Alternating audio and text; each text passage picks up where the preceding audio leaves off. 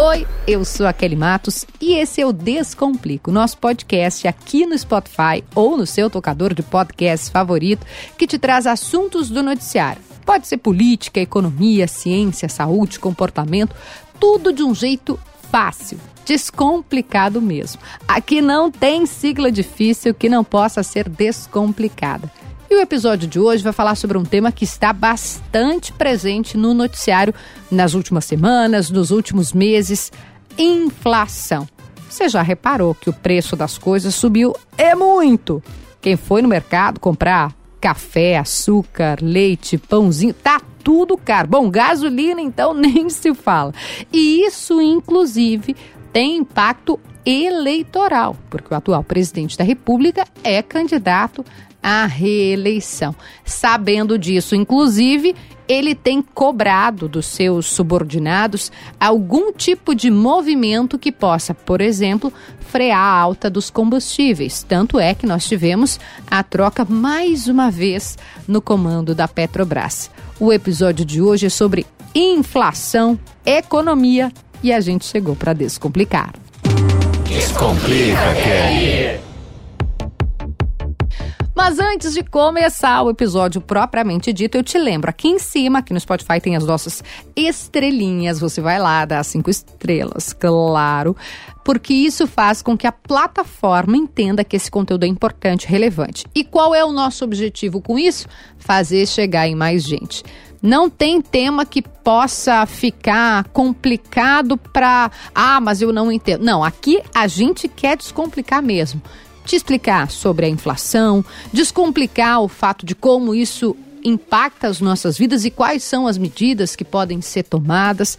A gente quer fazer todo mundo entender. Se precisar um exemplo, é, fazer, usar uma metáfora, a gente vai fazer de tudo para que todo mundo entenda. Porque eu sempre falo aqui, né? Quando a gente sabe, quando a gente conhece algum assunto, fica muito mais fácil fugir de quem está querendo nos enrolar.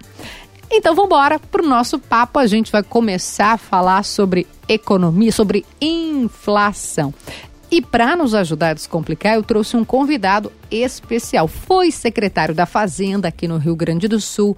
A Ode Cunha tem uma larga experiência também de análise, de entendimento das finanças públicas. Seja bem-vindo, Aode, tudo bem? Tudo ótimo, Kelly. Um prazer de novo poder estar aqui contigo conversando no teu podcast. Aode, é, quero começar por, essa, por esses últimos dados que a gente viu de inflação e que acho que esse até é mais fácil de descomplicar, porque as pessoas estão indo no supermercado, por exemplo, para comprar uh, alimentos, para comprar, fazer as compras do mês e estão percebendo que está tudo muito caro.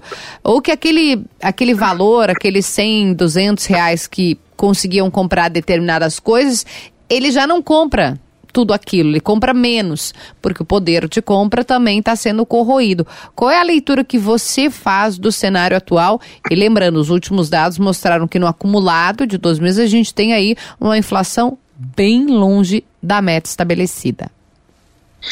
Sem dúvida, Kelly. Esse é um problema muito relevante para todas as famílias brasileiras. É, nós temos uma meta de inflação, né, que é a forma como o Banco Central, o governo procuram é, fazer com que a inflação fique baixa. Essa meta ela deveria ser ali de 3,5% e nós temos uma inflação acumulada no último ano já acima de 12%, né?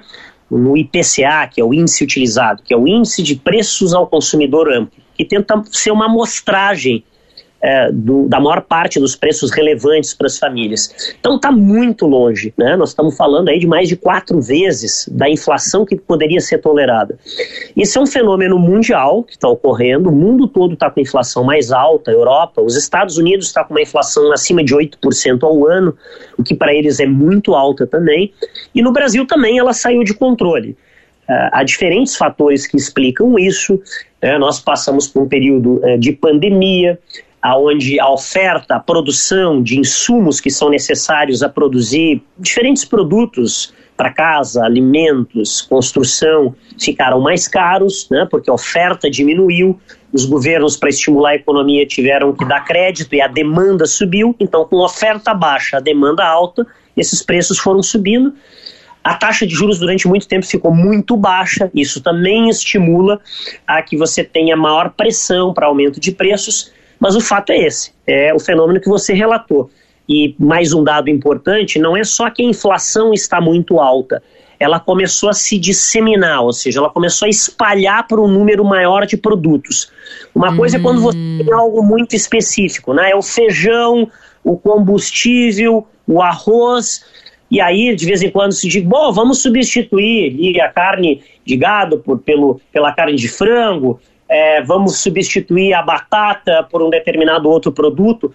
Só que agora, o último dado, é, quando a gente olha para a disseminação de preços, é, se chegou a próximo de 80%. Isso é um recorde em relação ao que nós tínhamos. O recorde anterior era lá em 2003.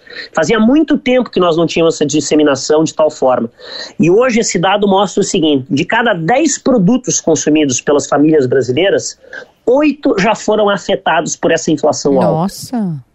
É muita coisa. E, e, e, corre o risco hoje aqui, já pensando, a gente não gosta e nem quer ser alarmista, mas de, de, de dar uma, uma. de desencadear algo que depois fique mais difícil de controlar. A gente já viu que o remédio ou um dos remédios para controlar a inflação é subida de juros. Aí, Estados Unidos subiram juros, Brasil vem numa, numa escalada, numa subida, já algum, uh, algumas reuniões do Copom, Comitê de Política Monetária, vem aplicando isso.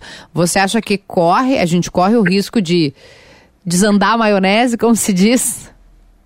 Olha, é, é, é, um risco sempre presente, né? Em tese, os bancos centrais é, existem para isso, para monitorar e evitar que esse risco se alastre, mas é, é, é um fato de que, na maior parte dos países, intencionalmente ou não, Uh, os bancos centrais talvez tenham demorado um pouco para começar esse movimento de alta de juros hum. e, portanto, a inflação subiu mais antes uh, e ela ficou num patamar muito alto. E talvez por ela estar num patamar muito alto e os bancos centrais terem demorado para subir os juros, agora, quando eles sobem, eles têm que subir mais. E muito provavelmente há vários indícios de que eles vão ter que permanecer mais altos por mais tempo do que talvez se eles tivessem subido antes. Sempre é muito difícil fazer esse exercício, né? Porque é. o mundo está na pandemia, a situação era difícil, ninguém ia conseguir imaginar bancos centrais subindo juros com economia e recessão. Mas é um fato, né? O Banco Central brasileiro até começou a subir antes as taxas de juros do que no resto do mundo. Mas hoje isso é um fenômeno global, taxas de juros altas e ainda a inflação não cedeu. Então tem um risco, sim, considerável, acho que todo mundo está preocupado com isso, de a inflação ficar persistente por mais tempo. Mas não tem muito milagre, não. É, o Banco Central vai ter que atuar nesse sentido. E de outro lado, nós vamos ter que ter um pouco de sorte no mundo de ver é, é, eventos como a guerra da Ucrânia, é, é, o fechamento né, por conta do, do novo ciclo de Covid na China não ser duradouro porque isso tudo afeta o suprimento mundial de insumos, né? não é só um fenômeno brasileiro. O fenômeno que nós estamos vendo é um fenômeno de inflação no mundo todo.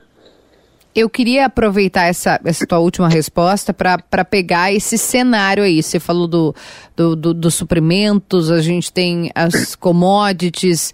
Você citou até a guerra na Ucrânia. O último relatório do Banco Mundial, divulgado em abril, é, mostra projeções não otimistas, eu diria sombrias. Foi assim que o editorial da Folha de São Paulo destacou projeções sombrias inclusive para os impactos da guerra na Ucrânia. Além do que a gente já falou de efeitos da Covid, efeitos econômicos, a gente tem, é, digamos assim, padrões de comércio que são afetados, isso mundialmente, padrões globais, produção e consumo de produtos básicos.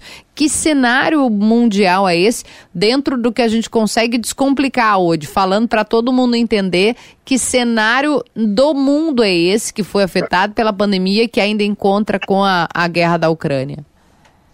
Bom, Kelly, eu acho que o ponto de partida para as pessoas terem uma compreensão um pouco mais simples sobre o fenômeno da inflação é que quando gente fala inflação, é uma alta generalizada, disseminada de preços por, por muitos produtos. Não é uma alta específica aqui, nesse produto ou naquele, né, em dois ou três ou quatro. Ela, ela é generalizada. E essa alta ela existe quando é, você tem a demanda por bens e serviços, por produtos em descompasso com a oferta. Isso pode ocorrer no momento onde tem muita demanda em relação a uma oferta que não cresceu, ou a demanda pode nem ter subido muito, mas a oferta encolheu de produtos. Uhum. Né? Claro que num cenário, o cenário melhor de, de controlar a inflação é quando a demanda que está crescendo muito rápido, porque tem um grande crescimento econômico, por exemplo. Né? O cenário mais preocupante, que é o que a gente está vivendo, é que há também um fenômeno de a capacidade de produção de bens e serviços ter diminuído. Ela pode ter diminuído, e ocorreu, no caso da Covid, que teve um problema é, de logística, de problema de transportes marítimos, aeroviários, ferroviários. É, isso já estava ocorrendo, a gente já vinha com essa pressão, com dificuldade da produção global de alimentos, de produtos, de insumos em gerais circular como circulava antes. Né? Terminou a Covid, mas isso leva, leva tempo para se normalizar, o mundo já vinha com, esse, com essa dificuldade. E aí veio a guerra da Ucrânia. O que, que a guerra da Ucrânia coloca nesse tema da inflação? É, pega dois países, como Rússia e Ucrânia, inicialmente pelo menos, é, que sozinhos já são dois grandes produtores de algumas matérias-primas importantes, é, como petróleo, né, e o que afeta o preço de combustíveis, é, exportação de produtos agrícolas como trigo, milho, é, e que são, por outro lado, não só bens que as pessoas consomem diretamente, mas, por exemplo, são utilizados na alimentação para produção de aves, é, de, de, geração de carne, né, de, então, assim, é uma cadeia toda que foi afetada. Uh, e a preocupação com a guerra da Ucrânia, é claro, porque começa a envolver outros países, a Rússia tem restrições e coloca também sanções em outros países, é a duração da guerra. Hum. Quando você teve inicialmente é, uma expectativa de que talvez ela pudesse ser mais curta, terminar em um curto espaço de tempo, esses problemas se diriam, eles vão ocorrer, mas vão ser superados logo na frente. Cada momento que passa, parece que essa guerra pode ser mais longa, pode ser mais duradoura. E aí esses efeitos todos que geram uma capacidade menor de produção de uma série de, de, bens e de serviços podem permanecer por mais tempo. E aí isso coloca né, mais lenha aí na fogueira da inflação. Quer dizer, temos dias desafiadores pela frente. E aí, aonde eu estava pensando aqui, a gente já citou um dos remédios, ser a, a taxa de juros, aumentar a taxa básica de juros, que alguns governos já vêm fazendo. Nós no Brasil estamos utilizando as medidas certas. Você ressaltou para a gente que tem diferença de cenário quando tem recessão. A gente está com dificuldade de crescimento aqui no Brasil e também não é uma situação exclusiva nossa, mas nós estamos tomando as medidas certas para conseguir vencer esses obstáculos econômicos ou talvez a gente esteja sendo um pouco negligente. Eu lembro que politicamente falando, é, o governo tem feito aí uma ginástica para é, vencer o teto de gastos, né? É, com a questão dos precatórios, enfim. E tem muito olho eleitoral nisso tudo, né? Sim. Quando o populismo fala mais alto, a gente já tem aqui um. chega a dar um nervoso, porque a gente sabe que a conta vem ali na frente. Então, Kelly, eu, eu diria que assim, no curto, curtíssimo prazo, né, no, no mês a mês, no dia a dia, o que pode estar sendo feito é o que o Banco Central está fazendo com aumento de taxa de juros, que tem efeito colateral sim, uhum. Frear crescimento. Mas, uh, olhando mais para frente, e, e, como nós dissemos, né, a inflação é um componente de demanda e oferta. Demanda e a capacidade de geração de produtos, de crescimento econômico. O Brasil tem um problema que não vem agora só de com Covid, é, com a guerra da Ucrânia. O Brasil tem um problema de crescimento baixo. Ele produz pouco. Né? Então, qualquer subidinha da demanda, qualquer aumento lá, o governo começa a dar mais auxílio de gastos, fazer mais transferências, gerou um pouquinho mais de demanda, já gera pressão nos preços, porque a economia não está organizada de um jeito para produzir mais, para crescer, por várias razões, né?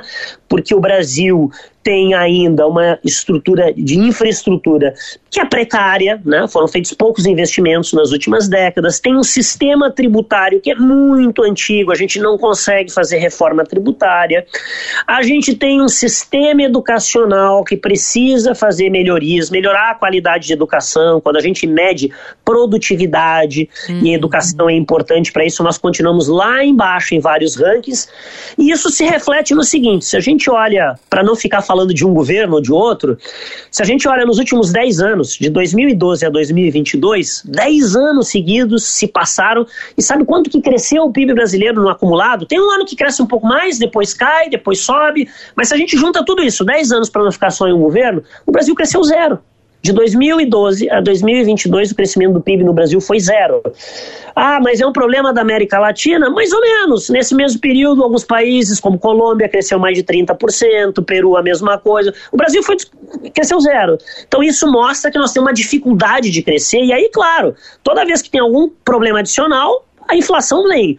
Então, com as eleições esse ano, nós estamos vendo, na minha opinião, infelizmente, uma polarização, uma radicalização no discurso excessiva, onde os dois candidatos que estão liderando as pesquisas é, tem mostrado um discurso, no meu entendimento, excessivamente populista, né? ou seja, ele olha muito o curto prazo, estão olhando muito para o tema eleitoral, falando em gastos adicionais e medidas que acabam infringindo o teto de gastos, e muito pouco em reformas que nós precisamos, né? muito pouca discussão para esses problemas de longo prazo, de que, que, que tragam soluções de por que, que o Brasil cresce tão pouco durante muito tempo.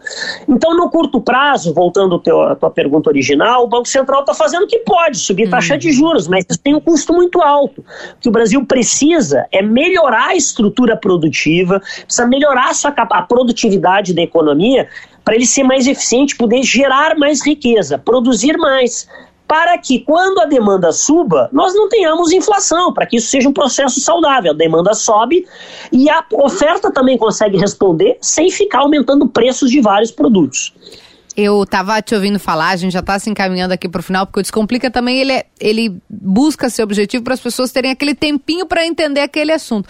E você já tinha me chamado a atenção aonde para esse, baixo crescimento e no momento em que a população brasileira ela ainda é tem bastante jovens. A tendência é que a gente tenha um envelhecimento da população. E aí fica um pouco mais difícil crescer né, fazer o país crescer. Tem esse dado que você traz e já trouxe em, em artigos, em colunas suas, que a gente também tem que prestar atenção, né? Sem dúvida, né? Que é o tema da demografia. O Brasil já foi um país muito jovem, já não é tão jovem. É, quando, é, quando o país é um país jovem, ele tem pela frente ainda muitos jovens, adolescentes, crianças que vão entrar lá na frente no mercado de trabalho, vão aumentar a quantidade de pessoas que pode produzir, gerar riqueza, e o país deveria ter aproveitado melhor isso. Por que, que, ele não aproveitou melhor? Entre outras coisas, e a principal, porque ele não ofereceu uma educação de boa qualidade para todos. É, então, isso torna mais difícil que essas pessoas possam usar as tecnologias novas. É, o país não investiu na sua infraestrutura, não, não fez reforma para ter um sistema tributário mais enxuto, mais eficiente, como em outros países. Então, mas nós vamos continuar precisando fazer isso com mais razão ainda, porque agora Agora, como nós vamos ter menos pessoas no mercado de trabalho, vamos cada vez mais ter pessoas mais idosas que já se aposentaram, aquelas pessoas que estão trabalhando vão precisar ser mais eficientes. O país vai precisar ter uma produtividade ainda maior, porque a, só a demografia, só a quantidade de pessoas não vai mais conseguir garantir um crescimento, mesmo que baixo todo o crescimento do país terá que vir de aumento de produtividade. E aí são todas essas reformas, ações e principalmente educação, uma educação melhor que vai poder fazer com que o país possa crescer mais e ele precisa crescer mais do que ele vem crescendo. Aode Cunha, muito obrigada por conversar conosco. Obrigada, é sempre um prazer te ouvir. É muito bom porque a gente entende, porque a gente pensa, reflete e realmente foi assim que esse podcast aconteceu. Obrigada e volte sempre ao Descomplica. Muito obrigado, Kelly. Um prazer e ótimo sempre tentar poder colaborar contigo aqui no teu podcast.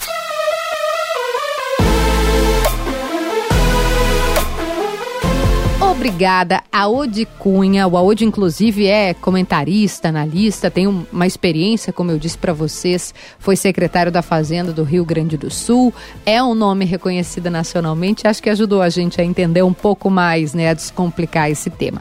O episódio de hoje vai ficando por aqui, mas você sabe, tem que compartilhar faz parte aqui do processo. Faz chegar aí mais gente, compartilhe nas suas redes sociais. Entra lá no nosso grupo do Telegram, arroba Descomplica Kelly. Eu sempre gosto de compartilhar por lá os episódios. E eu tô te esperando, né? Já sabe, aqui para mais um episódio. Ah, tem uma convidada muito legal chegando pro próximo. Fiquem com a gente, tá? Fica aqui ligadinho. Ah, ativa o sininho. Tem mais uma, ativa o sininho, porque daí quando você quando vem um episódio novo, o próprio Spotify te avisa que o Descomplica tá de volta. Um beijo, até lá!